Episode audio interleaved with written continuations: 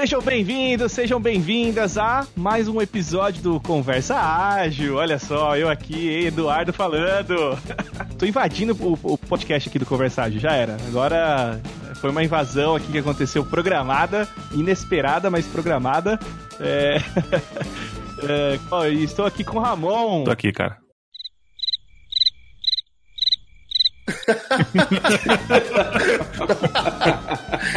A nossa expectativa era, era essa deixa pro Ramon.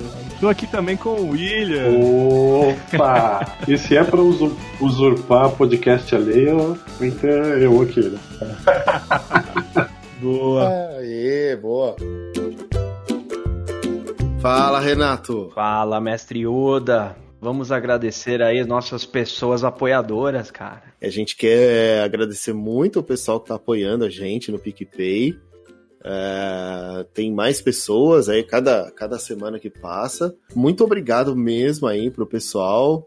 para Juliana Carvalho, Thaís Rigolon, muito bom. Eduardo Nunes Garcia Júnior. O Cleiton Borges, que inclusive já participou com a gente de um episódio. O Lucas Guimarães e o Luiz César Marrone Filho. Muito obrigado mesmo. Uma salva de palmas para essa galera aí. Boa! Obrigado, pessoal. Vocês que, que apoiam a gente, isso é o, o nosso motor de, de saber que vocês estão curtindo o, o, o Conversa Ágil, os nossos assuntos, né? E obrigado mais uma vez.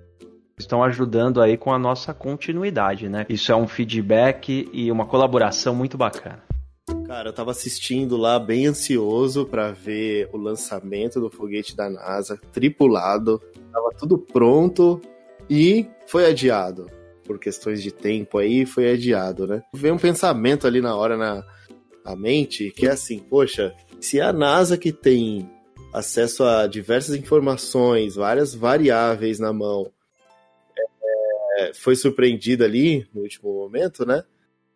Quem é você para cravar uma data sem nenhuma informação, sem nada de, de algo, né? Exato. Muito boa, cara, porque a NASA investe milhões de dólares. Eu tava vendo um, um documentário na Netflix falando sobre a, a essa parte de investimento espacial, né, de exploração espacial, é na casa dos bilhões, cara. Nossa, cara. E, e, e mesmo assim não dá para mapear toda a complexidade, cara, e dominá-las, né? Tem que ser ok, não tem que ser um negócio frustrante, não. Acho que o pessoal visou a, visou a segurança do projeto, inclusive muitas das pessoas, né? E para ter sucesso é assim mesmo. Pensando aqui, fazendo essa relação que você fez, pensando aqui em algumas empresas, tenho certeza que muitas iam falar, cara, aperta o botão aí, tem que ser hoje e já era. É, já tá prometido, mas então, é esse, esse, é um cuidado, hein? Verdade, cara. Fica, fica aí a reflexão, né? É, falando em atraso, tem uma história muito legal aqui no episódio sobre atraso que o William contou já dando spoiler aqui, cara. É um atraso sem igual, cara. Eu desafio. Eu desafio alguém a ter um atraso é, pelo menos igual a esse, vai. Desafio. Muito bom. Vamos ver então, bora pro episódio? Bora pro episódio, mestre. Quero primeiro agradecer, cara. Putz, valeu Edu, valeu Ramon, valeu Will pela presença a gente fazer esse link-off legal aqui. E, e aí, meu, espero que a gente faça mais vezes. E espero que seja bem legal, assim. Vamos, vamos cair para dentro dos assuntos, né? Vamos ver o que cada um tem para falar aí dos assuntos que a gente escolheu. Boa, cara. Eu também queria agradecer o pessoal aí do Deve na Estrada. Um encontro aí sensacional né, entre Conversa Ágil e Dev Show. na Estrada. Então, e, e, o Dev na Estrada agora com o elenco completo aí, né? O Ramon veio junto. Na nossa primeira gravação, lá na primeira temporada, ele, ele não tava, né? A gente invadiu um churrasco, inclusive, do Edu e do William, né? Tá lá tudo registrado. E, e hoje é o time completo aí. Vamos lá, vamos bater um, alguns papos Boa. aí sobre alguns assuntos. Show de bola, Pô, valeu pelo convite aí. Estamos sempre é, disponíveis para a gente conversar, falar e muita coisa junta que a gente pode juntos que a gente pode fazer aí de na temática do tanto do conversar quanto do Deve na Estrada, né? Boa. E até lembrei de, uma, de um detalhe aqui. Nessa semana a gente recebeu um feedback de um, acho que era de um desenvolvedor. Ele falou assim: Poxa, vocês têm que trazer dev para falar. Vocês ficam trazendo agilista, meu, os caras vão falar, vocês têm que trazer alguém que está de dentro ali, né? Que está vivendo o dia a dia do código, né? Então a gente aproveita e traz o, o dev na é estrada para bater esse papo. Acho que a gente correspondeu bem o feedback do ouvinte. É, precisando. Não sei, hein? Não sei. Precisa rever isso aí, cara. Precisa rever isso aí. Bom, vamos pro, pro nosso fan retro. Primeiro que a gente, é o segundo episódio que a gente fala de fan retro, fica a dica aí, né? O pessoal do fan retro, estamos abertos a, a, a, patrocínios aí, né? Então a gente mandou o link aí para todo mundo. Eu vou dar aqui uns dois minutinhos para a gente colocar alguns assuntos ali na primeira coluna da esquerda e daqui a pouco a gente faz uma votação, seleciona alguns aí para bater um papo aí de uns 10, 15 minutos por assunto. Tranquilo? Tranquilaço. Fechado. Tá.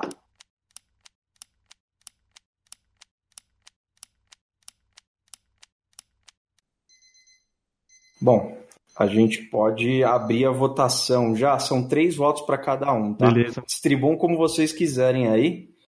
Todo mundo aí já, já deve trabalhar com fã retro, né? Só dá um joinha Boa. aí. Mas dá uma vontade de clicar nas polêmicas. O que, que você foi fazer? Vamos lá. hein, William? É, as polêmicas sempre são boas, né, cara? O, bom, tem dois aqui mais votados, né? É, o futuro dos times pós-Covid, eu já vou colocar aqui no priorizados.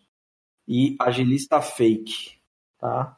Depois a gente tem atrasos épicos e o teto da agilidade. Vamos ver, talvez não dê tempo de bater papo sobre os quatro itens aí, mas a gente pensou em, em, de repente falar uns 15 minutos aí sobre cada assunto. O que, que vocês acham? Excelente, justo. Galera, futuro dos times pós-Covid. E aí, quem, quem colocou o card aí? Quer abrir um pouquinho aí? Vamos bater um papo sobre isso aí. Esse, esse foi eu que coloquei, cara. O que, que eu penso, né? Hoje, a gente. As dinâmicas, elas estão parece esquisitas, né? Assim, ao mesmo tempo que eu acho que os times remotos, eles eles têm mais foco. Eu, por exemplo, quando tem um assunto eu consigo ter mais foco, porque eu não tô lá no escritório, eu não tô lá com alguém passando e chamando, conversando, chamando para alguns assuntos. Então, assim, ao mesmo tempo que eu acho que eu sou tenho mais foco, eu às vezes fico com o cérebro vazio, assim, né? Poxa, o que, que a gente faz, né? O que, que eu faço? O que que. Então, assim, acho que essa dinâmica é, remota, assim, para os times, é, eu acho que pode mudar até a questão assim de, de tempo para fazer as coisas, né? Por exemplo, a gente não tem mais, parece que não tem mais oito horas de trabalho, né? Assim, os times estão mudando, cara. Não sei o que vocês acham aí, mas eu acho que eu ainda não formei assim. Vamos tentar em conjunto assim tentar identificar como que os times, o que, que mudariam nos times, né? Depois dessa dessa desse home office meio forçado, mas cara, para mim já tá mudando umas coisas que eu acho que vai ser meio padrão, assim, nos times. É, eu acho né? que o que vai mudar e que já mudou é fato, né? Já impactou. Eu acredito que tenha adiantado em alguns anos aí a, todo o trabalho de. a trilha, né? Que as empresas estavam fazendo para o trabalho remoto. Eu acho que ela foi adiantada em alguns anos aí de um modo bem forçado, né? Mas com certeza a gente já teve impactos e mudanças aí. Acho que teve um ponto bem legal no que você falou, que é Cara, parece que a gente não tem mais oito horas de trabalho por dia, sabe? Acho que essa reflexão também é importante.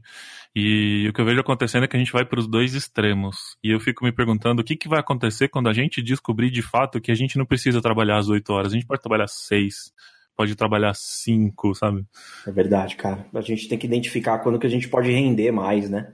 Às vezes fazer uma pausa aí num, num determinado período do dia, se dedicar a outra coisa, né? Aproveitando que a gente está em casa, a gente está começando, pelo menos eu estou me reencontrando com coisas que há muitos anos aí eu não, não tinha oportunidade de fazer. Né? Quanto tempo que fazia que eu não parava aqui, olhava para minha janela e via um pôr do sol? Sei lá, anos, cara, anos que eu não fazia isso. E eu estou começando a pegar essa mania, dar um horário, eu boto uma cadeirinha aqui, né? Acho que algo que eu só faria com meus 65, 70 anos, talvez. Está adiantando um pouco. Exato, cara. Adiantei aí uns 40, 50 anos facilmente. Cara. Estamos envelhecendo na quarentena. Exato. Mas é um ritmo interessante, né? Eu, eu, eu, queria colocar outro ponto que também faz sentido a gente discutir. Além de. Eu, eu também tô virando o. A, a pessoa que posta foto do Porto Sol é, oficialmente toda semana, assim, pelo menos uma vez. Ah, é verdade, eu tô aí... acompanhando, Edu. Eu sempre curto lá. e, e, aí eu coloquei no canal do Slack, a galera colocou é, é, alguns emojis lá na reaction do Slack lá, né? Tipo, aplaudir o sol, não sei o que e tal. E uhum. aí. Mas enfim, eu acho que um outro ponto também que a gente pode falar aqui, que é, de fato, agora deu para deu pra muitas empresas notarem o quanto é, o nível de talvez de é, estresse, é, ansiedade e coisas do psicológico afetam o trabalho, né? Então, Sim. o quanto o momento que a gente está, ele, ele afeta diretamente o nosso, a nossa produtividade, o nosso dia a dia, né? Então, para mim, acho que o que muda é que, é claro, uma visão super otimista aqui, tá? De que eu, eu tô esperando o Will próximo porque ele vai vir com uma vral, assim, né? Totalmente pessimista. Você sabe, né, Ramon? A gente fez um episódio assim ele veio com essa perspectiva. Cara, vocês estão muito paz e amor aqui e tal. Né? já adiantaram a minha pauta. Eu sabia, sabia. Isso, né? total, cara, total. Mas assim, pra mim, acho Sim. que, é, independente do que as empresas vão fazer depois, ficou muito óbvio agora, né, de que é, é toda a parte psicológica e a saúde mental das pessoas é super importante para o trabalho, né? Então, Acho que está claro isso agora, pelo menos para pelo menos para os trabalhadores, né, e trabalhadoras. Acho que isso está claro, né? Mas não sei se para todas as empresas, né? Mas e aí, enfim, acho que esse eu posso contribuir nessa nesse ponto. Aí. Só antes do Will falar, eu acho que assim, só para dar o gancho, Will, é, a gente percebe que que a gente é uma pessoa só, né? Assim, teve toda aquela temática do passado que assim, ah, você é o profissional diferente do, de você pessoal, né? de, separar os assuntos e tal. E, e, aí isso até mostrou assim que não é não, cara, é menos ainda, né? Me, menos ainda isso, é, já... isso cai, né? Tira o paletó, né? Esse aqui eu... Ó, agora eu vou. Cheguei em casa. Cheguei em... Isso. Aí como se você. Vira chavinha, né? É, e agora eu sou outra pessoa dentro de casa, sabe? Não, não existe isso, né? Não sei porque que existiu numa época, mas existiu. Fala aí. Antes de começar o meu pessimismo aqui, que vai viver mal daqui pra frente, eu vou pegar o gancho do que você falou aí, bem, bem legal. Tipo, realmente, eu vi um vídeo esses dias de uma infectologista, virologista, sei lá, uma, uma mulher de Minas, e ela estava falando num, num, num, jornal desses, na hora do almoço, assim, é, e o filho dela estava querendo aparecer ali na câmera, chamando ela, mãe, mãe, não sei o que, e ela tentando disfarçar que não estava ouvindo. Aí o moleque foi por trás do computador, subiu na mesa e a mão dele apareceu na câmera. Aí, cara, ficou uma situação tão constrangedora que a, que a apresentadora do telejornal falou assim: Ah, a gente tá vendo sua filha aí e tal, né? É, é até uma coisa que todo mundo tá enfrentando nessa, nessa época, que é exatamente isso: é o desafio de lidar com o trabalho e com a vida normal, assim, junto, ao é, mesmo tempo, é, né? Sem, sem estar separado. Realmente, acho que isso com certeza talvez seja uma das coisas que deve ficar. Eu concordo, agora eu vou entrar no meu rage aqui. O Rage Kit. É, eu, eu concordo que a gente deve. A gente deve evoluir bastante ali no trabalho remoto. É, a gente adiantou algumas coisas forçadamente. Mas eu tenho minhas dúvidas, assim. Eu, eu, ainda fico pensando se isso não vai acontecer só para bolha, para aquela nossa bolinha confortável, assim, aquelas empresas que já têm um, que já tem essa pegada, já tava puta namorando o remoto ali, não sabia como começar, tinha uns foods ali no meio uhum. do caminho, mas queria. No final das contas, queria porque enxergava isso como o próximo passo a ser dado daqui três, quatro anos, sei lá. E aí sim, para essas empresas talvez tenha adiantado e talvez vão haver ganhos importantes. Mas eu acho que fora da nossa bolinha confortável, é, teve muita gente que foi gado no trabalho remoto, assim, sem, sem ajuda nenhuma. Tipo, se vira e vai, o famoso vai vai filhão! É, e, é, e essa galera não estava pronta para isso. Esse, o, os líderes dessa galera também não estavam prontos para isso. Tinha muita gente com medo de ser enganado, continua com medo de ser enganado e ainda acha que o cara não está na casa dele trabalhando, está fazendo alguma outra coisa. É, não sabe como cobrar tempo ali de horas, porque precisa trabalhar as oito horas certinho, não sei o quê. É, e, cara, se todo mundo descobrir que seis horas dá para fazer o que dava para fazer, ganhamos duas horas aqui a mais, que vai dar para investir mais aqui e crescer mais o produto. É, então, assim, eu acho que assim, é muito é, é bonito esse positivismo de vocês, mas eu acho que ainda vai ter ainda vai ter muita choradeira muito problema. Ainda tem muita gente que vai ficar é, traumatizado com esse remoto é, forçado. Cara, assim, até te passar um dos lados aí, eu, eu fui do lado bonitinho do pôr do sol tal, né? Mas até te passando um, um lado bem pessoal meu, assim, é, eu, eu já eu trato algum tempo ansiedade e tal, e, cara, mexer com a rotina me afeta muito.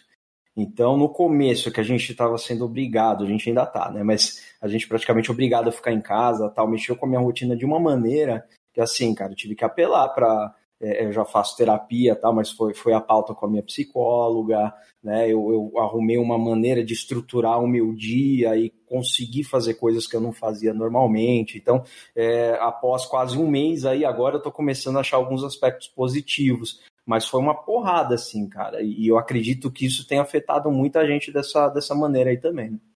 É que tem uma coisa importante quando a gente está falando desse modelo de trabalho remoto que a gente está hoje, e eu acho que eu tô um pouco com o Will nessa, assim. É, esse modelo mais bonitinho, mais bacaninha que a gente fala, assim, ele, ele não é generalista, então não é todo mundo que tem essa oportunidade. Tem muita empresa sofrendo muito, muito muita empresa massacrando as pessoas que estão trabalhando no remoto, mas acho que não é só isso, assim. Se, se fosse, se a gente, sei lá, tentar pensar num mundo utópico em que, sei lá, um dia a gente acordou, é, tá tudo bem, e aí a gente, sei lá, entrou o mundo inteiro numa call e a gente falou assim, gente, agora a partir de hoje a gente vai fazer um experimento no mundo inteiro vai trabalhar remoto, tudo bem? Puta, beleza, vamos lá.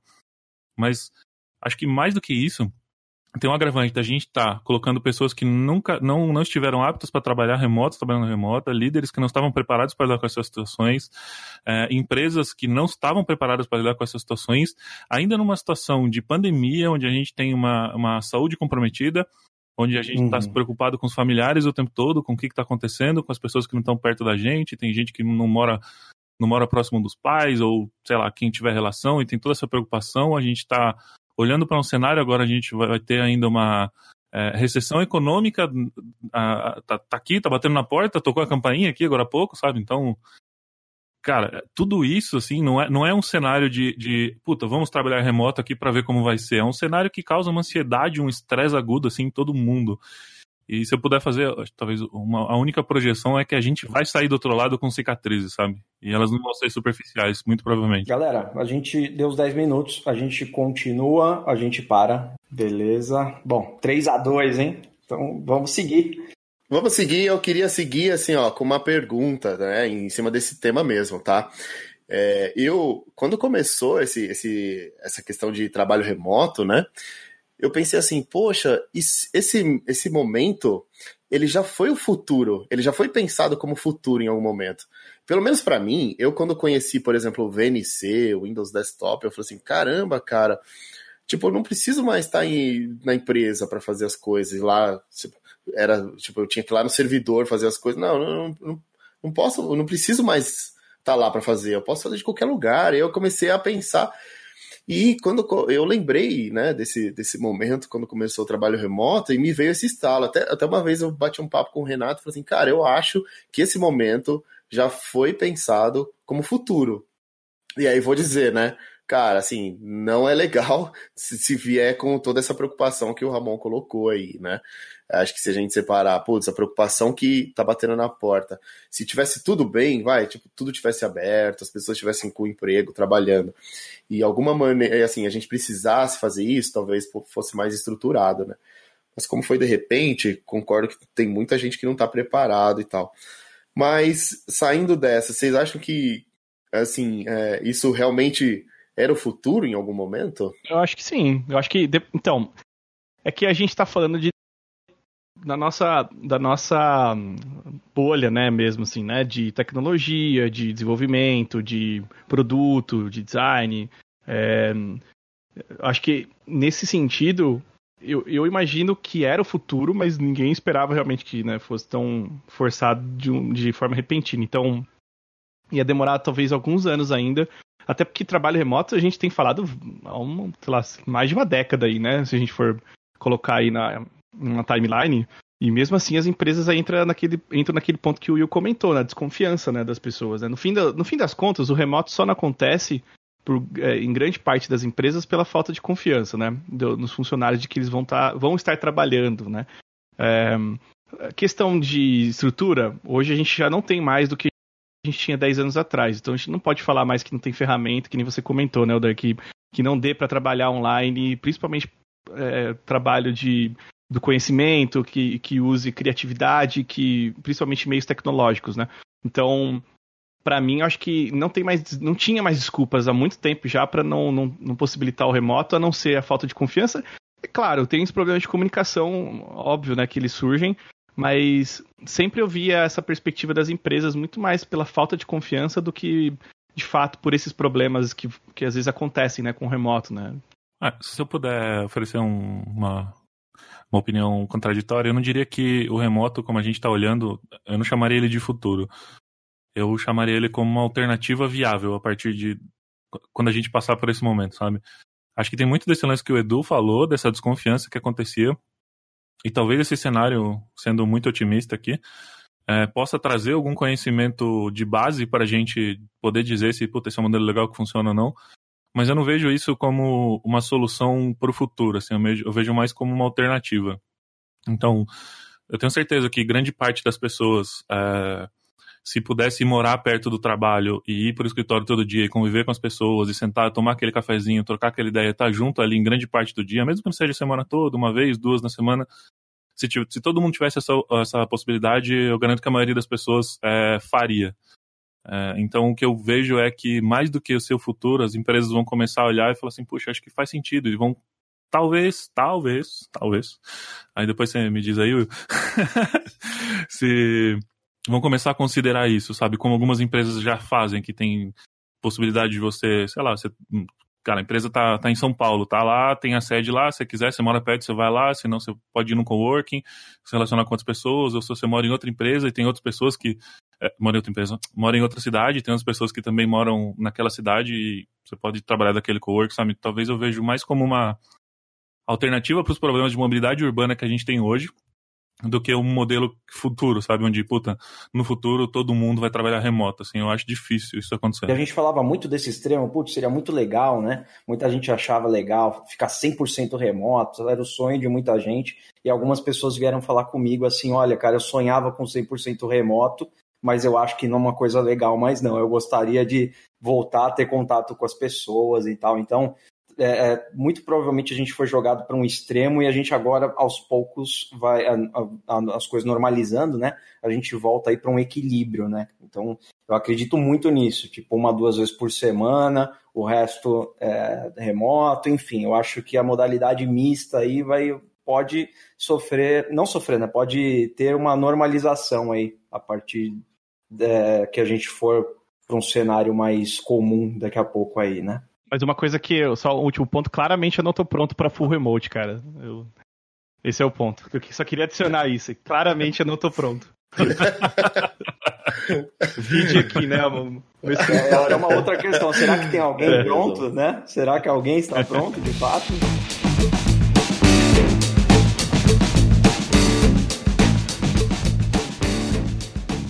Galera, próximo assunto, aí entramos numa polêmica, né? O agilista fake. Aí. então, o que, que seria, quem que seria o agilista fake? Vocês já conheceram alguns, não precisa do nome CPF, só se fizer muita questão. Mas fique à vontade, vamos falar sobre agilista fake. Quem é, colocou o card lá, se puder comentar um pouquinho para startar, eu vou abrir nossos 10 minutos aqui. Esse foi eu também. Eita! Emplacou duas, né? É legal que vocês votaram. Marmelada, marmelada. Caramba, você é bom de eleição, hein, cara? Eu sou bom de polêmica, ah, então tá eu acho. Bom de polêmica.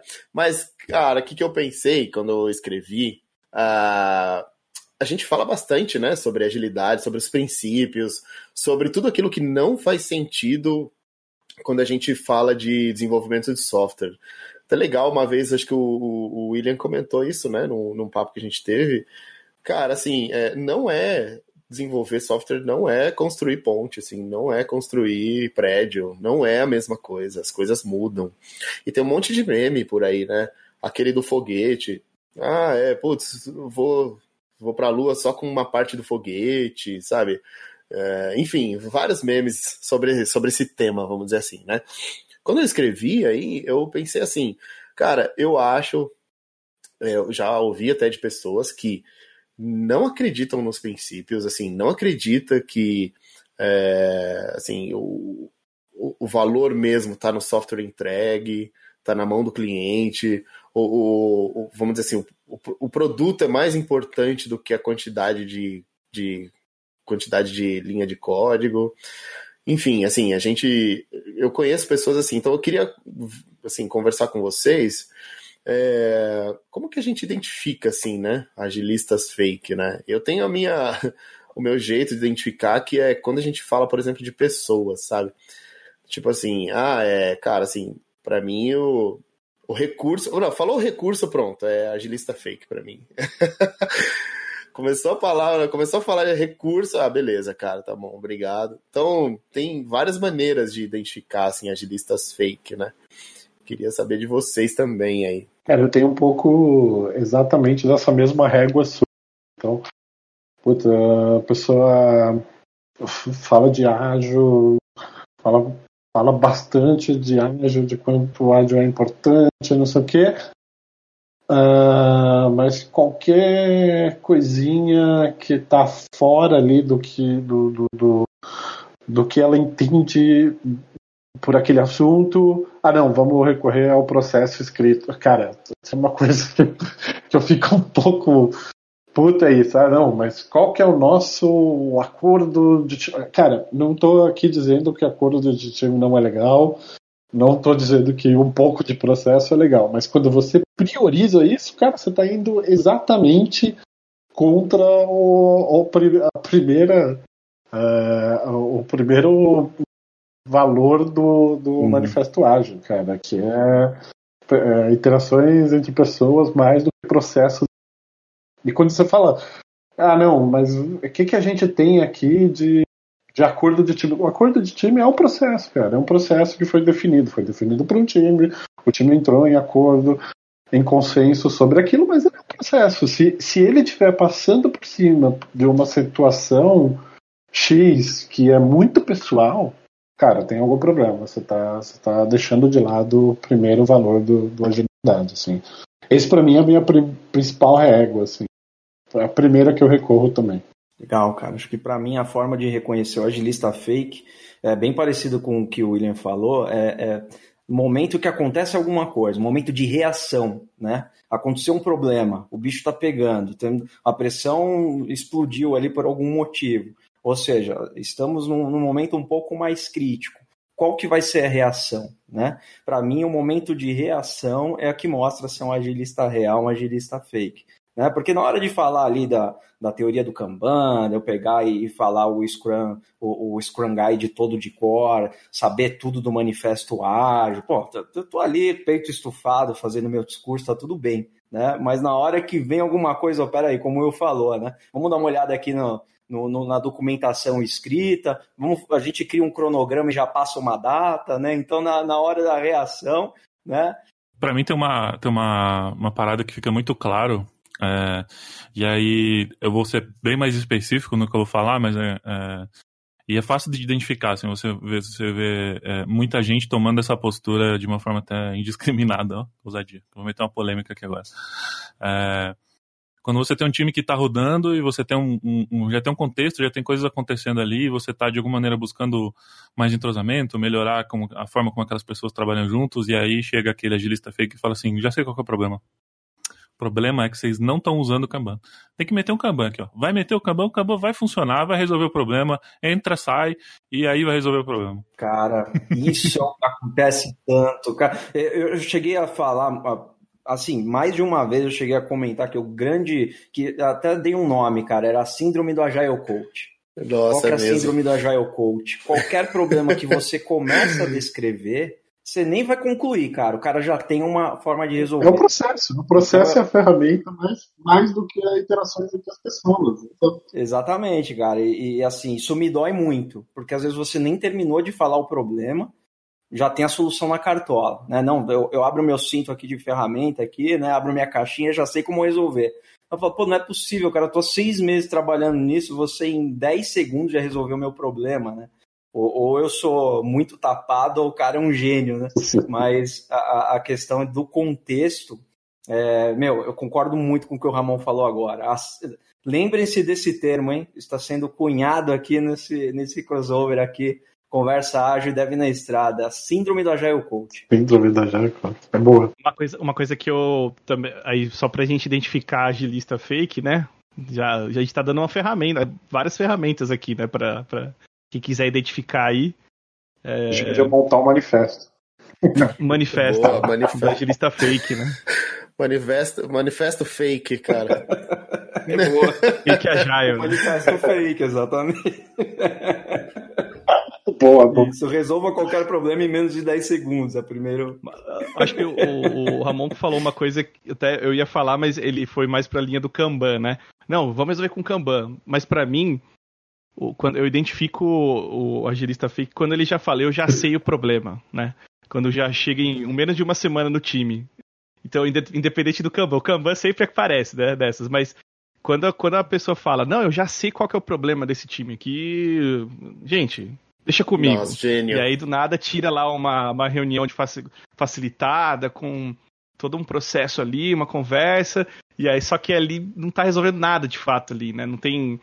É, e não tá nem ouvindo as pessoas, né? Então eu já ouvi muito isso, assim, de pessoas que trabalham com.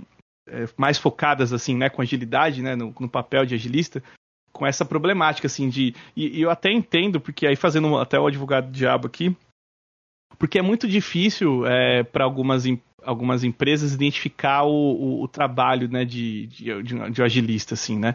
É, principalmente para avaliar performance, assim. Então a pessoa às vezes ela ela fica realmente perdida no que fazer, né? Eu não sei se esse é um problema que vocês veem também, ou se, sei lá, só eu que tô tirando aqui da, da cartola, né? Não, Edu, você, você tá certo, cara, assim, e, e para mim é uma maneira também de, de identificar um, um, agilista fake também, né? Por exemplo, se eu não tô vendo impacto de negócio, então, cara, eu posso estar tá tendo um problema aí com, com a minha agilidade, né?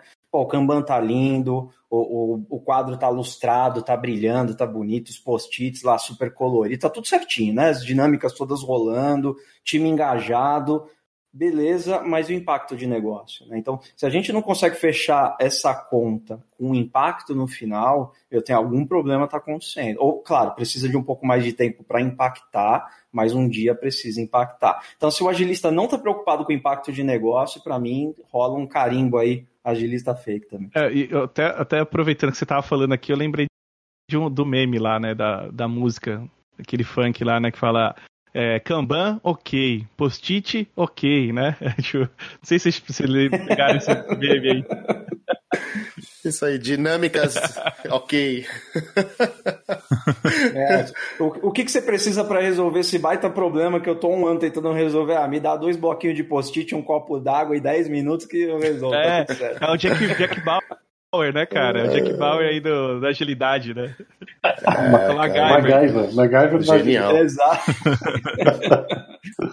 Tem uma coisa muito, muito legal, acho, assim, acho que faz um paralelo com isso que, com isso que você falou, Renato. É, acho que tem, tem dois fatores aí, eu adicionaria no que você falou. É, tem esse lance de não estar preocupado com o impacto de negócio, mas principalmente também não estar preocupado como é que aquele time está trabalhando e como é que essas pessoas elas estão se comunicando de fato, sabe? Se esse time está trabalhando de uma forma coesa. Então, é, até para pegar o exemplo que você deu, assim, cara, se você olha pro board lá, o board tá lá lustroso, você olha lá, throughput, estourando, puta, lá em cima, só ponto sendo entregue, se você usar ponta aí, ah, não sei o que, só coisa rolando.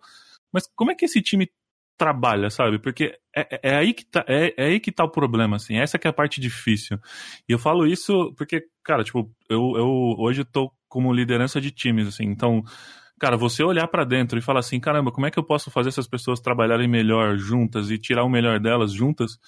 E muito provavelmente a resposta não é simples, não é 10 minutos numa sala com um copo d'água e meia dúzia de post-it, sabe? É muito mais exercício de reflexão e você pode e provavelmente você vai muito chegar no, no, em algumas conclusões que vão te deixar desconfortável, do tipo, talvez tenham lacunas que você não está preenchendo, tem coisas que você precisa falar, tem assuntos difíceis que você precisa tocar, sabe? Uh, então, além de tudo isso, uh, e eu acho que é onde uh, muita gente também falha nisso, assim, é olhar para olhar para dentro e falar assim, puta, eu tô errando aqui, a gente precisa mudar isso aqui como um time, sabe?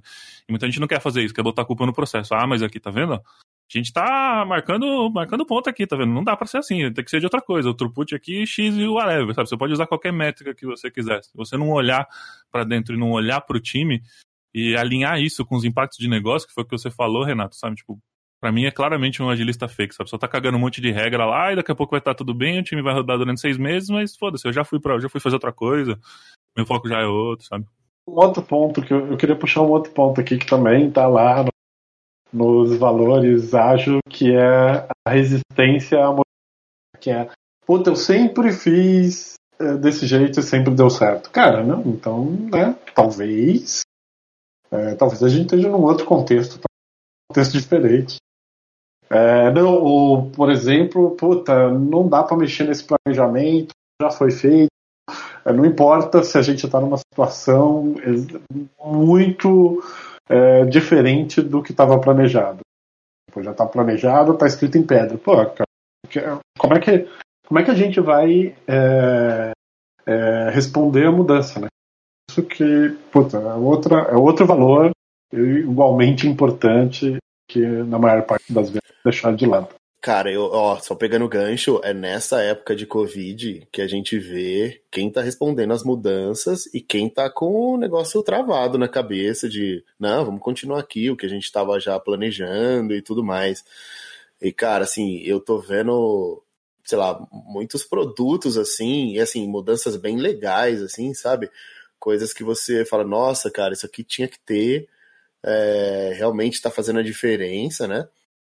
E, e, com certeza esse assunto rolou lá dentro, né? Assim, galera, assim, ó, pega tudo que a gente pensou do começo do ano, joga fora e vamos começar de novo, porque assim, tudo isso aqui que a gente pensou pro ano não serve mais e a gente tem que fazer o negócio, tipo, de uma semana para outra, né?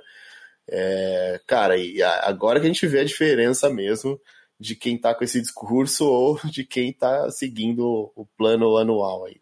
Caraca, acho que você falou tudo, assim, essa capacidade de, de se adaptar, eu acho que talvez seja uma, seja uma característica principal, assim, ao ponto que você pode eu nem sei se a comparação vai ser justa aqui, vou cagar umas regras, mas vamos ver. Uh, ao ponto que você pode ter um agilista fake que tá falando, cara, a gente tem que voltar, a gente tem que abrir, a gente tem que fazer tudo, porque a gente tem que voltar como a gente estava em janeiro de 2020. É incrível. Amigo, janeiro né? de 2020 acabou, é passado, e eu não sinto ser o portador dessa notícia, mas o mundo como você conhecia já não existe mais. Agora você tem que é. pensar como é que você vai fazer daqui para frente. A gente fala de complexidade, né? Olha o nível que a gente chegou de complexidade agora, né? Então, quem conseguiu responder agora, meu, eu tiro o chapéu, de verdade. Assim, eu vi várias empresas se adaptando muito rapidamente a aceitar novas modalidades de pagamento, começou a fazer entrega e não fazia antes, enfim, mudou ali a, a maneira de, de, tocar o seu dia a dia e, e pode ter sido abalada, claro, foi abalada, mas conseguiu se reinventar em poucas semanas, né? E para mim isso é o princípio maior da agilidade. Você se adaptou ao mercado, conseguiu impactar ainda o seu resultado e seguiu em frente, né? E tem empresas que devem estar planejando ainda como que vão, é, como que devem fazer, né, com o vírus, tá? Quando elas forem colocar em prática, já inventaram a vacina, já estão falando de outro outro problema, já está todo mundo trabalhando, se abraçando, é, aí já passou o bonde, já esquece, esse, esse mundo já foi. Já era. Pô, e, cara, e, e, você falou uma coisa que, Renato, acho que é. E, outras pessoas também daqui comentaram, que é. É isso que é agilidade, no fim das contas, né? Se adaptar, né, gente? Melhoria contínua, né? Então, assim. É, mais uma vez, é, a gente coloca. É, não, não acho que só o agilista fake, né? O agilista fake aí no caso. A gente coloca a, a, os processos ágeis fake, assim, né? Ou, ou essa venda de agilidade na, na, nas empresas que muita gente fala, fala muito. Não, a gente aqui é agile, transformação digital. Aqui, não, a gente agora é, é outro momento aqui. Agora a gente está vivendo uma, uma, né, um novo período de empresa. E aí vem uma crise e derruba tudo, assim, né? Então, acho que, claro, é uma crise sem precedentes, mas ao mesmo tempo, vocês mesmo falaram, né, de empresas que se reinventaram, se transformaram de verdade ali em pouco, em pouco tempo, né? Um curto espaço de tempo você vê empresas mudando é, muitas coisas de produtos e outras agonizando, né, cara? Então, acho que é, para mim é, é, acho que essa crise está sendo muito reveladora para a gente em vários sentidos, né? Tanto na questão da sociedade como um todo, tanto no, no, do jeito que a gente pensa várias coisas da nossa sociedade, política e tudo mais, mas se a gente for para a perspectiva de, de negócios também, né? É, é, além do agilista fake, tem muito empreendedor fake também, né? Então você vê muita gente que não, não, não, sustenta. O PowerPoint não sustenta empresa, gente. Então não adianta. Não adianta entrevista em programa de TV, entrevista em jornal.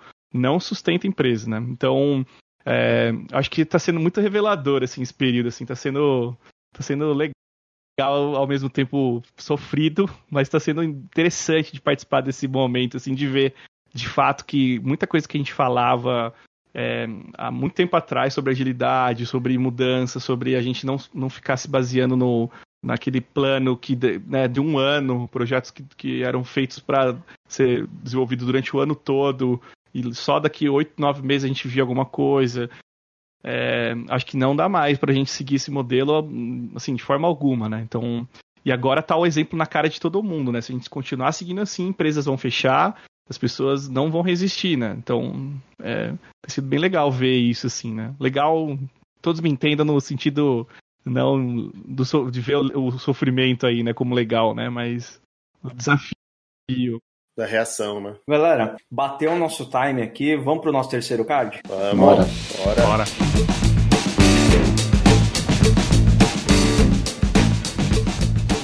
terceiro assunto aqui, eu estava torcendo para esse assunto vir a, a, a, pauta, porque a gente até conversou com o William ali, acho que foi pelo Instagram, tava atrasos épicos. Aí o William ele trouxe, ele falou, cara, eu tenho uma história de atraso que assim tem que ser contada, né? E eu até. Não, ele falou assim, cara, eu sou certificado em atraso, parece, né? Isso, ele tem uma história sensacional que não tem nada a ver, o pessoal deve estar tá pensando, ah, deve ser entrega de um projeto. De certa forma, é um baita de um projeto, né? Mas conta aí, eu já passo a bola direto para você, já, cara. Boa, boa, eu vou contar isso daí. É, cara, não, na real, eu tenho várias histórias de atraso, pô, sempre foi uma, uma coisa muito real na minha vida. Eu apreciei isso, obviamente, com meu pai, daqui a pouco você sabe por quê. Mas... Posso só abrir um é... negócio para os ouvintes aqui? O Will foi o cara que se atrasou para a gravação hoje, tá? Só para só deixar aqui. Caramba, que coincidência, cara. É, é o cara que vive os princípios, é, é isso que importa. Caramba, é isso, cara.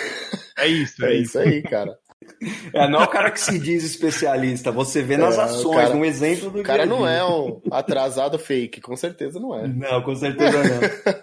Cara, mas assim, eu já, já tentei de tudo, assim, pra tentar resolver isso. Às vezes eu consigo, às vezes volto.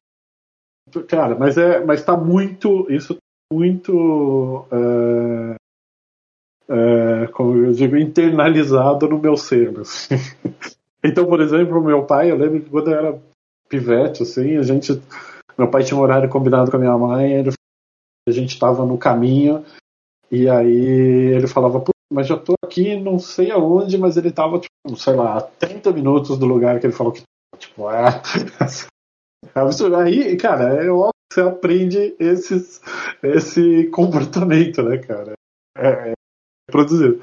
Mas é a história que vocês estão querendo ouvir é que, que não foi comigo esse atraso épico, foi com meu pai. Mas o meu pai chegou dois dias atrasado no casamento é, real, oficial. Nossa, velho.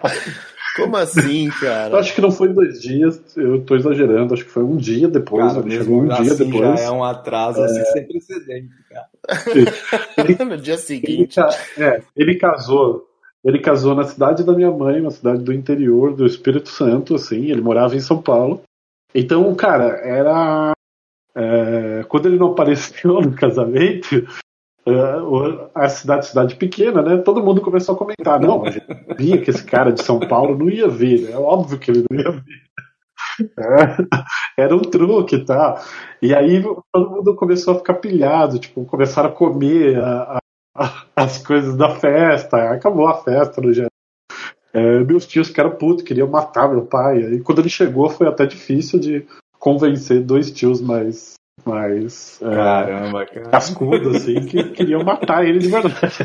Atraso épico. Mas, mas virou uma história, virou uma Uma baita história, né? E tira o chapéu por ele ter conseguido, ainda tinha respondido pro William. Eu falei, cara, o, o genial é que eu acredito que seu pai casou mesmo, né? Então tira o chapéu pro cara que com atraso dele. É, não foi perdido. A viagem não foi perdida, né? Eu queria tirar, tirar, tirar o chapéu pro, pra esposa, né, do seu pai, né, cara? Quanta Sua mãe. resiliência. né? Exatamente. Meu Deus, cara. Parabéns. aguentou, Cara, aguentou resiliência. tudo Ah, um dia. É, é, é, é, respon- responder a mudança. podemos, podemos chamar assim também, né? Pô, mas agora que eu já contei a minha época, eu sei que vai ser difícil superar, mas Eu queria fazer uma pergunta até para dar uma polemizada, assim, ó, todo projeto, é, é, eu perguntando para vocês aí, todo projeto já, a gente já tem a certeza absoluta, aliás, a única certeza que a gente tem é do atraso, não? de projeto, sim. Caraca. Atraso e custo. Claramente, Ah, sim. Claramente. Legal. Na verdade, ele só atrasa quando você dá uma data. Exato, cara. Se você boa, não der data, não atrasa. Matou. Olha, é eu mesmo. levantei e você cortou, cara. Era isso. Para você ter um atraso, basta você ter uma data. Você já, já tá flertando com atraso. Existe o no imediatamente. estimate, aqueles não, brincadeira. É, então, como é que ficou essa história do No Estimate, cara? Eu, era, era um movimento meio até meio anarquista, né? Tipo, cara, faz quando der, assim. Se É, mal assim, embasado é, é anarquismo, porque tem alguma, alguém lá patrocinando e você fala, não, não, eu não estimo, então é quando Deus quiser a gente entrega. Mas não é é assim, né? Esse é o no estimate fake, né, cara? Exatamente, exa é, o no estimate fake. Você tem que se basear em, em dados, você tem a previsibilidade através de métricas, então você não está estimando, mas você é previsível, né? O time já está rodando há um tempo junto, então você tem ideia de quando aquilo vai ser entregue. Isso é o no estimate, né? Acho que esse termo perdeu um pouco o impacto, mas a, a- essa utilização aí é muito real e super factível de utilizar. cara. se vocês lerem a introdução do Go Horse, cara, conta uma historinha assim, ó. Que acho que o Papa chegou pro Leonardo da Vinci. É isso que você anda lendo, então? Vai tirar a certificação, né? Certificação. Não, faz um tempo. Então, eu tô me especializando já. Quando, acho que o Papa chegou lá na capela e perguntou pra ele, cara, quando é que você vai terminar esse teto aí? Dele, ele falou assim, ué, quando eu terminar. No começo do, do movimento, é, no Estimate, era o discurso pra, pra conseguir pessoas ali, né, pra, pra causa, era esse, assim, né? E aí, quando, quando se dava aquele baque, assim, do tipo, não, vai ficar pronto quando ficar, aí as pessoas vinham e falavam, ah, não, mas me dá mais detalhes. Não, não funciona assim, previsibilidade, tem outras métricas, dá pra acompanhar o time, não é assim, né? E principalmente o lance do, de novo, né, cara, a gente falou mais uma vez aqui, né, é, da adaptação e mudança contínua, né, que é se, se a gente precisa que esse projeto seja entregue ali em três meses, que seja, ou por conta de uma data específica, sei lá, campanha de Natal. Natal não muda todo ano, né? Então tem que, ter- tem que estar no Natal alguma coisa ali. Vai, Vamos negociar para esse ano ser dia 28 e tá beleza. Vamos negociar o Natal aí, né? É o que cabe até o Natal, né, cara? O que, será que eu consigo entregar até essa data, né? Então é essa negociação aí. Exatamente, né? é isso, assim. Então, no fim das contas, é como a gente se adapta com o contexto de um deadline também, né? Eu acho que, inclusive, tem vários movimentos surgindo, assim, né, né pra gente começar a pensar muito mais em, em escopar um tempo que a gente consiga iterar numa ideia, numa feature. É, o Basecamp tava com um shape-up lá, falando sobre é, seis semanas e duas de, de cooldown lá, né, de dar uma diminuída e tocar outras coisas além de produto. Tem outras iniciativas também que batem com isso. Então, assim, é, eu acho que a gente até estava falando né, sobre esse, esse fato de, de atrasar. Para mim, é fato que vai atrasar, assim, se você manter o plano. Né? Se você manter o mesmo plano do começo, vai atrasar. Então, não, não tem como, assim, né? Se não tiver mudança de escopo, não tiver adaptação no meio do caminho, o, proje o projeto vai atrasar, assim. É, eu tava pensando sobre a historinha do, do que o Dave falou do Go Horse, e tem uma reflexão muito interessante sobre isso, e a gente, em tecnologia no geral, tende a ir muito para esse lado, assim. É, então, se você encara a, o desenvolvimento de um software, e aí eu estou falando mais da parte técnica, de escrever código e montar escrever como as coisas funcionam, como uma construção de uma grande masterpiece de obra de arte, ou você está construindo a grande Capela Sistina e aquilo tem que ser uma obra, um código que causa aquele impacto, que só de olhar aquele código assim você enche os olhos de lágrima e fica emocionado, pensando, meu Deus, olha essas classes, olha essas abstrações, olha esses Cara, métodos. Pior que, pior que não é fora do, do comum alguns programadores pensarem isso, cara. É muito... Mas desculpa te cortar. Não, mas é, é, exatamente isso. Não é fora do comum desenvolvedores encararem é, pedaços de código como arte. E aí vem esse movimento contrário de não se apressa a arte, cara. Não se apressa a isso. Isso que eu estou fazendo aqui é perfeito. Quando não, cara, se você não emprega uma metodologia, se você não metrifica, se você não olha, observa e itera sobre aquilo, mano, no fim do dia nem importa se aquilo vai ficar pronto ou não. Você tá fazendo só pelo ato de fazer, sabe? É isso que a gente não pode cair nessa, nessa parada. E, e, e a gente em tecnologia tem muito disso aí, cara, desse preciosismo com o código. E, e, talvez a grande parte da galera que deturpou o movimento de no estimate seja essa galera do preciosismo de, cara, meu código, olha aqui, olha essa abstração, cara. Meu Deus. sabe? tem que tomar cuidado, cara, que às vezes a arte tem o um lado romântico, mas olha a história do Van Gogh, né, cara? Então toma cuidado pra qual artista você vai, pra qual lado Caraca, verdade. você vai. Excelente. né? Daqui uns, daqui uns 100 anos alguém vai olhar, nossa, esse cara era um artista, já foi, né, cara? Já não interessa mais pra ninguém.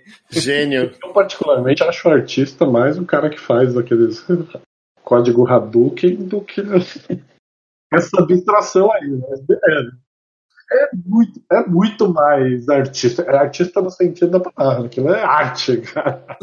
Não mexe, né? Só não mexe é, que. Exatamente. É Ninguém sabe como tá funcionando, mas tá. Está funcionando. Nesse ponto, o Romero Brito é um gênio, cara. O cara mete código em produção aqui, ó, e vai sapato, vai quadro, vai parede, vai sofá, vai, vai tudo. É quase um filtro do Photoshop ali, né? importante é a entrega de valor, né, cara? Galera, é, vamos aproveitar aqui, tava faltando só alguns segundinhos. Como deu uma pausinha, vamos votar então sobre atrasos. Aê. 4x1, tomei a goleada dessa vez. Ué, não é só eu, tá né, cara? Não, daí, pra eu ser goleado. Atrasos épicos, mas bacana, acho que a gente deu recados bem importantes.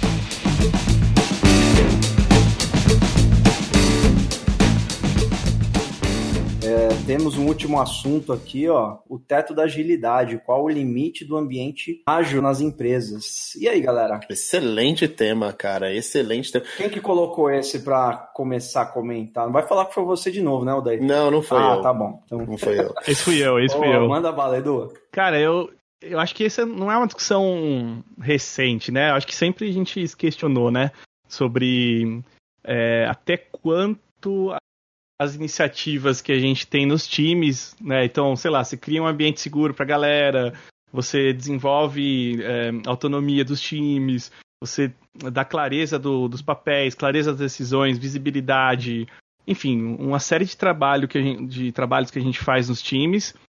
E aí, sabe, o passo dois, né, que aí começa a parte de estratégia do, da empresa, gestão, é, os, os, diretores, level e, e enfim, é, não compram isso de fato e, ou não entendem como funciona, e aí a gente pode até discutir é, sobre o quanto isso é importante ou não para eles entenderem um, um, contexto ágil, mas é, é, é muito difícil. Eu, eu, vejo isso acontecer não uma nem duas, mas várias vezes assim, em momentos diferentes da, da, da minha carreira de desenvolvedor, mas eu já vi muito isso, assim, né? De você ter um puta ambiente legal ali no time, construção de coisas muito bacanas, assim.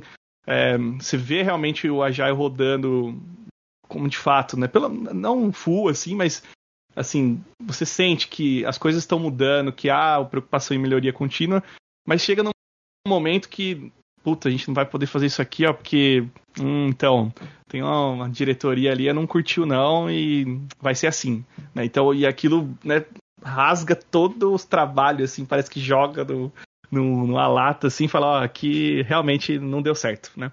E aí o meu ponto dessa, desse ponto que eu, dessa discussão que eu puxei aí é até que ponto hoje é, falar sobre agilidade é, é, importante focar dentro dos times ou se a gente tem que partir para uma segunda ou, ou próxima fase aí ou já ou já começamos aí vocês podem me ajudar mais a falar sobre agilidade na nossa estratégia mesmo das empresas, né? Então, tem Business Agility aí chegando também com força nos últimos, sei lá, dois, três anos, ou até mais, a gente falando sobre esse tema.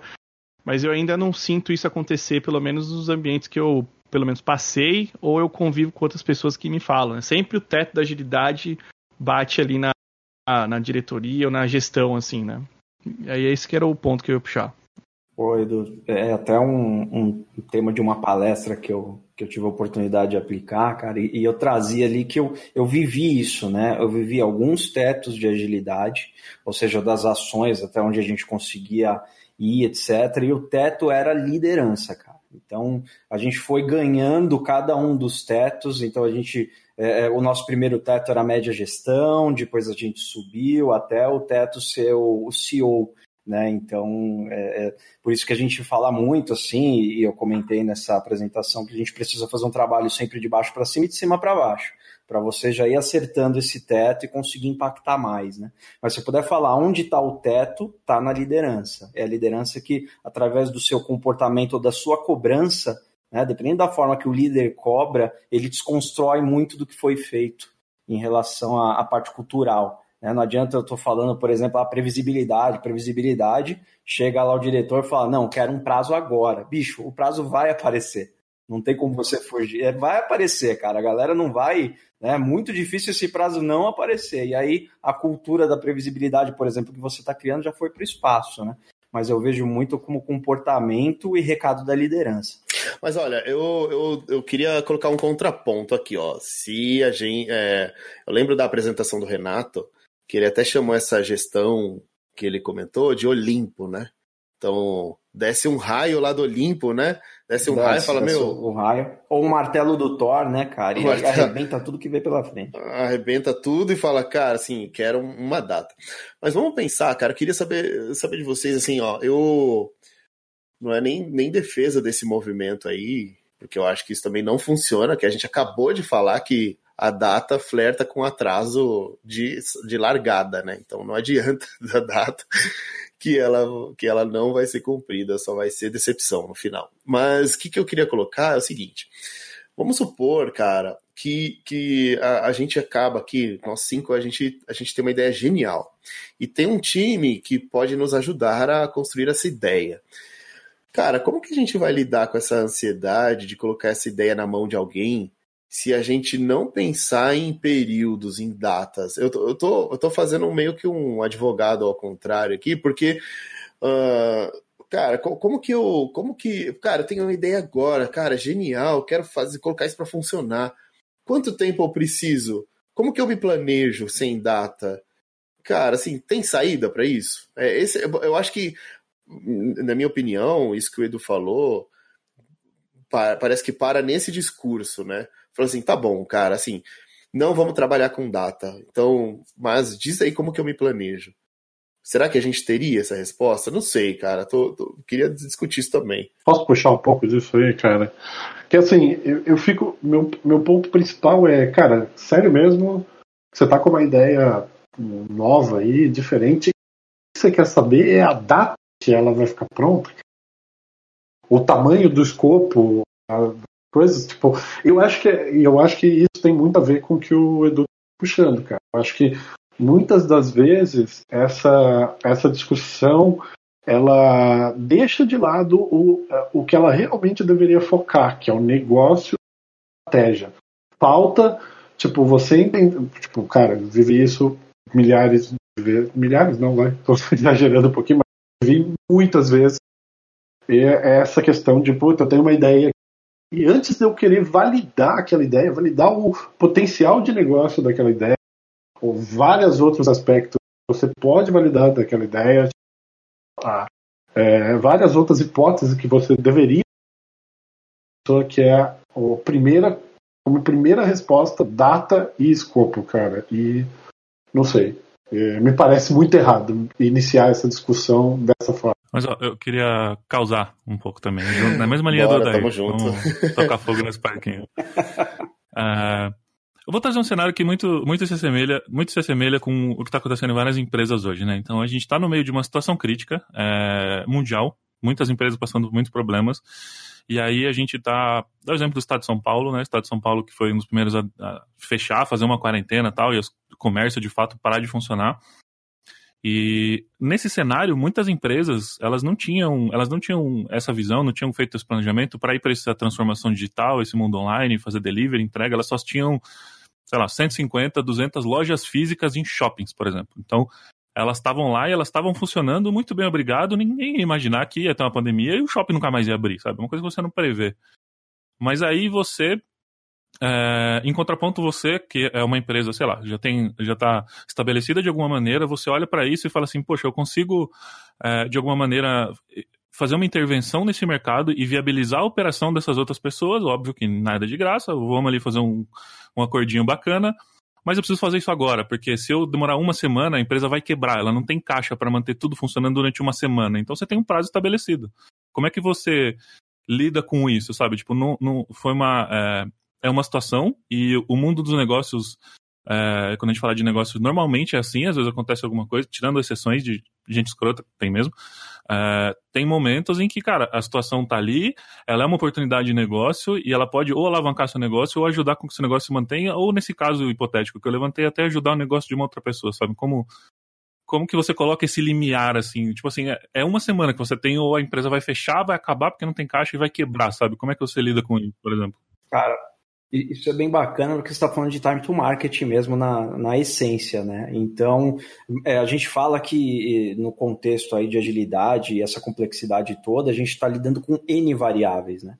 Só que em algum momento, em alguns momentos, pode ser que uma dessas variáveis a gente trava, e essa variável travada é a data, que é a situação que você está trazendo de uma data fixa, né? Então você tem que movimentar todas as outras variáveis para entender como que você se adequa a, a essa variável fixada que você está comentando. Né? Cara, sem dúvida não tem uma receita, mas é muito importante a gente deixar bem claro isso aqui, né? Que essa situação ela pode ser bem recorrente mesmo. Né? A data ela não é a nossa inimiga, né? O tempo todo. A gente às vezes vai ter ela travada, cara. E beleza, ela travada, o que, que eu posso fazer a partir daí? Né? Então, eu, eu, você viu que eu, em vez de eu responder, eu só perguntei mais. E boa, lancei para vocês agora. eu queria fazer dois comentários rápidos aqui, assim. O primeiro é que, cara, eu não acho. De novo, o meu pessimismo aqui. Eu não acho que o agente escroto é a exceção. Para mim, é a regra. Geralmente é a regra. A exceção escrota, mas beleza. É... Bom, ficou um recado aí para encerrar esse episódio, maravilha. Brincadeira. não, não tô falando geral. Sei, cara, falando... Tô Desculpa, tô falando mais nesse contexto do mundo de negócio. Sim. Assim. Desculpa. Esse é, esse é meu ponto aqui. Não tô falando que no geral a humanidade é escrota, embora eu tenha minha, minha forma de, de ler a humanidade. Mas é, o, o, outro, o outro ponto que eu, que eu ia falar é que, cara, tem assim, geralmente o tempo ele realmente é fixo, time box, cara. Pô, a gente sabe que é, é importantíssimo e geralmente é, essa variável é fixa. Então vou, vou contar uma história aí, tipo, do, da, da, da, startup que eu fundei. É, obviamente não deu certo. É, mas assim, é, a gente tinha, óbvio, um problema de, de, da variável de tempo ser fixo. Mas a gente lidava com isso de uma muito diferente. Então, assim, a gente sabia qual era o nosso. A gente tinha o, o que a gente chamava de calendário para todo B todos os nossos custos e qual era a data final que a gente tinha de vida da empresa, o caixa que tinha. É, mas ao invés da gente tentar fazer as coisas encaixarem ali, é igual é igual o tal do cronograma reverso. Tem a data fixa e você vai fazer um cronograma de trás para frente para tentar encaixar as coisas, apertar ali, enfiar o quadrado no círculo, no círculo quadrado, mesmo. Ou você vai adaptar.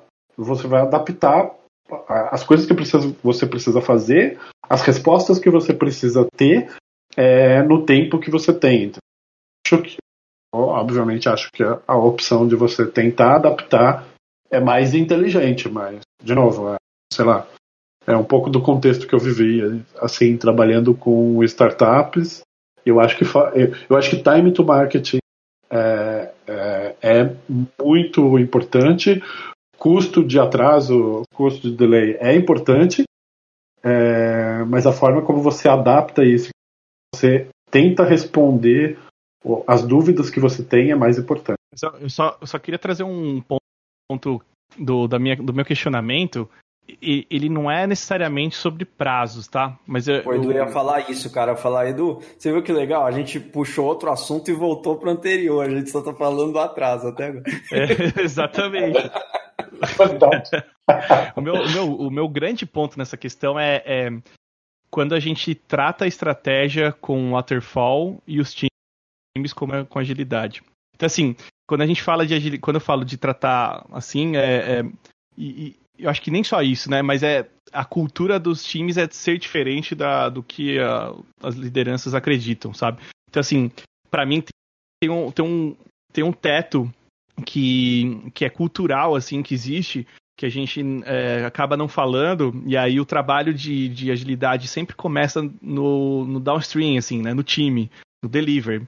E porque é mais fácil identificar gargalos, é mais fácil identificar problemas no fluxo, é, é mais visível. E é quem está entregando, né? Você vai para a pontinha onde sai. Então, Exatamente. geralmente é lá que o pessoal acha que está o problema, né, cara? Então, primeira parte da investigação é nessa pontinha do cano aí. A desculpa assim. sempre é o, a, a, ponta final ali, né, de entrega, né?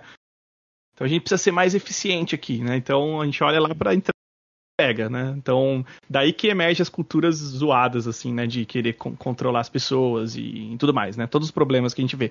Mas ao mesmo tempo ninguém fala sobre a parte poucas pessoas, né? Ninguém é injusto, mas poucas pessoas falam ou fazem um trabalho, conseguem também, né? Tem isso também, né? Não, em algumas empresas não tem nem essa possibilidade de fazer um trabalho com a estratégia da empresa, assim. E aí, quando eu falo estratégia, pode ser que seja a diretoria, mas pode ser outras pessoas que são envolvidas nessa estratégia. Mas não há um trabalho para falar, fazer exatamente isso que o Will está falando. Eu tenho os números de caixa da empresa, eu tenho é, os dados de uso, eu tenho o nosso perfil de, de usuários, os perfis aqui, e tá, beleza quais são as próximas coisas que a gente vai fazer? E aí começa a vir uma enxurrada de coisa de upstream ali de, de cima, de ideias e iniciativas que não tem pé em cabeça, não bate com a visão da empresa, não bate com o time to market, não bate com o momento.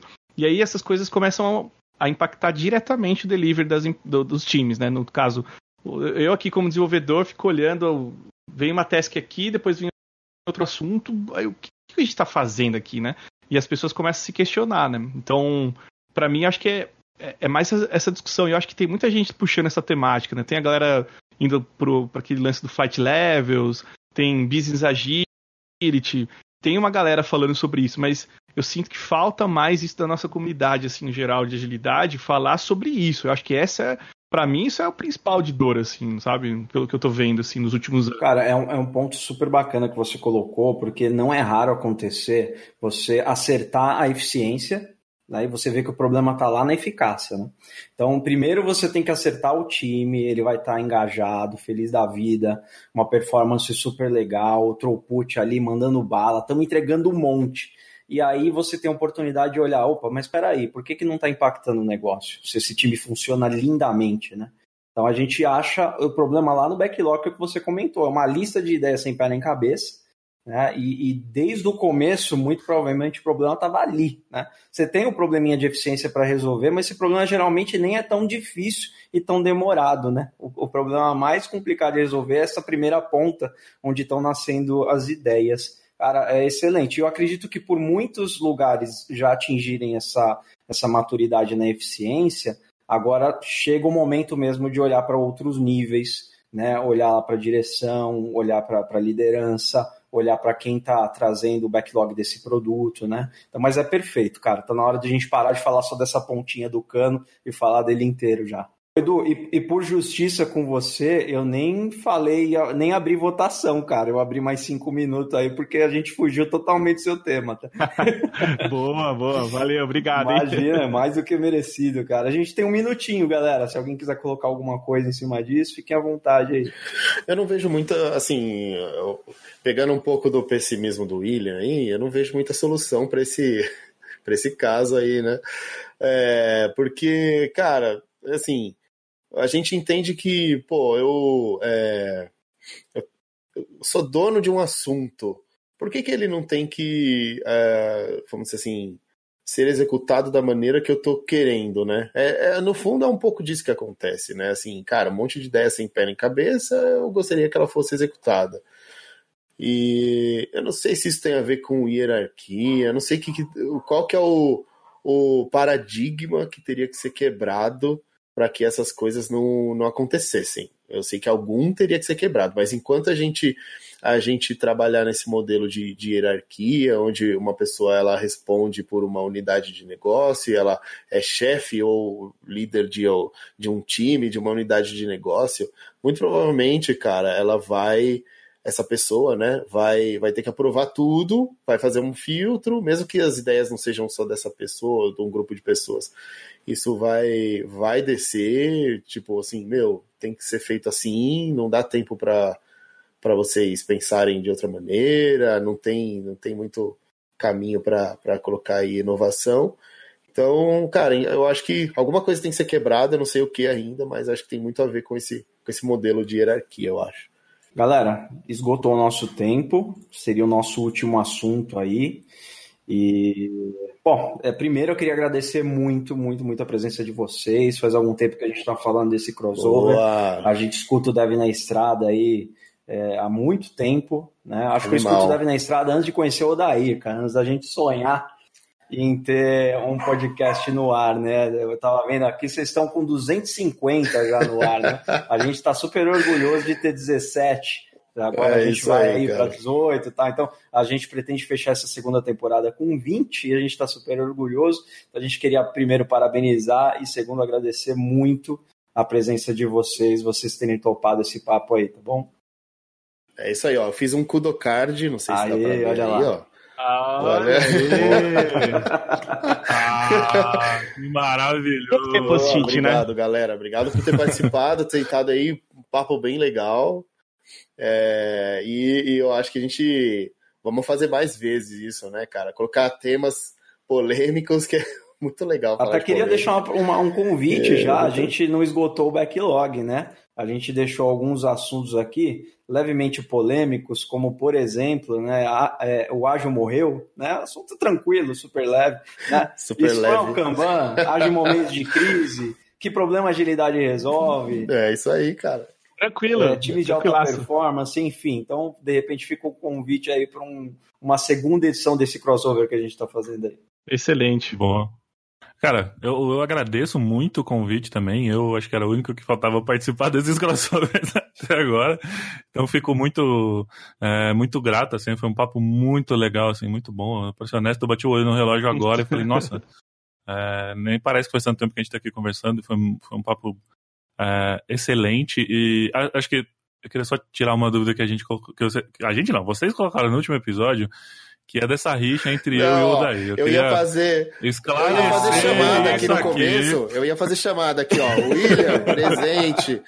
Ah, Edu, presente. Fala aí. Boa. Tanto que a gente teve que pôr no contrato, era termo de contrato esse crossover, que o Ramon, a gente não ia fazer. Ramon. Exato. Era, era, justamente isso que eu queria esclarecer, inclusive. A verdade, a verdade é essa mesmo, eu, não, eu realmente não gosto, eu tô pelo cachê só, só vim pelo cachê. Só pra deixar bem claro, né? Caramba, cara, que quebra de... quebrou a expectativa aqui. eu tô rindo aqui porque o problema não é comigo, viu, daí? Eu, o Ramon, tá muito boa aqui, tá tudo certo. É isso. Boa, obrigado, obrigado, galera. Ramon, Edu. William de novo. Valeu, gente. Bom, é isso aí. Valeu, valeu, obrigado e tamo junto aí, cara. Se precisarem também trocar ideia, no, é, terminar esse, esse backlog sem atraso aí, né? aí a gente pode discutir um. Pode fazer um project, é, né, é. Will? Pegar o project, colocar todas as fases do projeto oh. e definir aí Faz ao contrário. cronograma, deadline. Programa ao contrário. e se precisar fazer, e se precisar fazer com atraso, me chama. Eu sou especialista em atraso, então. Valeu. Valeu, valeu, valeu gente. Obrigadão. É, muito obrigado por você ter escutado o episódio todo, ter chegado até aqui. Né? Se você curtiu o episódio, quer nos apoiar, existem várias formas né, de dar esse apoio. E uma delas é fazer um plano de assinatura no PicPay. Né? Então você acessa o PicPay, procura por Conversa Ágil. Existem três planos lá. A partir de cinco reais você já pode ser um assinante. Né? Então cinco reais o plano Cudo Mestre, qual o benefício de assinar o plano Cudo? Você vai receber um reconhecimento especial, a gente vai citar o seu nome em todos os episódios e enquanto você estiver contribuindo. Bom, cara, e se eu assinar o apoio ágil por 10 reais mensais, cara? Você vai estar tá lá na nossa galeria de apoiadores que fica no nosso site é, e também vai participar dos nossos eventos junto com a gente. A gente gente vai começar a criar alguns eventos e você vai participar junto com os nossos convidados. Maravilha, cara. E o plano Cultura Ágil por 20 reais por mês? Nossa, cara, eu gostaria muito de, de, se eu fosse um ouvinte, assinar esse. Por quê? Porque eu vou participar da gravação dos episódios. Eu desbloqueio tudo, né? É, exatamente. Se eu tô lá junto no episódio, eu, eu, posso fazer a pergunta, posso conhecer os bastidores, ver como que eu crio, como que se cria um podcast. Sem corte, sem edição. Sem edição. Esse é o ouvinte raiz, é, é, é, a, é a pessoa ouvinte raiz que vai acompanhar ali na íntegra isso. todo o nosso trabalho. É isso aí. Além de também participar dos eventos, né, e, e ser reconhecido como os outros planos. Muito bom, cara. Que legal. Então é isso. E outras formas de, de nos reconhecer, nos apoiar, é indicar o nosso conteúdo, assinar né, qualquer é, agregador que você utilize, seja no Spotify, se for no, no é, Apple Podcasts, clica nas estrelinhas, ou seja, qualquer interação que você faz é um apoio pra gente, tá? Então são ações muito importantes e a gente agradece muito por você acompanhar aqui o nosso trabalho.